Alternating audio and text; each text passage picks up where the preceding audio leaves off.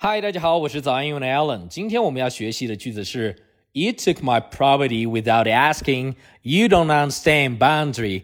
你问都没有问就把我的东西给拿走了，你根本就不知道边界在哪里，太没有规矩了。You took my property without asking. You don't understand boundary.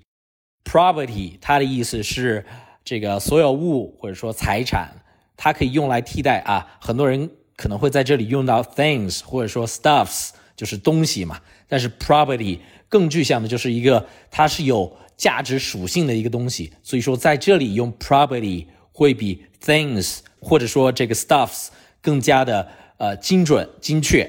另外一个词 boundary 边界 boundary，今天我们在这里学到两个非常棒的词，非常实用的词，不难对吧？但是确实非常的有用实用。还有一个好的句子啊，这个句子你基本上都不用改装，可以直接拿来用。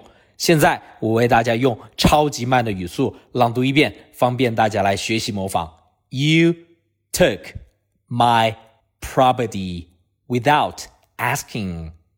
You don't understand boundary. 再来一遍。You took my property without asking. You don't understand boundary. 现在我为大家用标准语速朗读一遍。You took my property without asking. You don't understand boundary.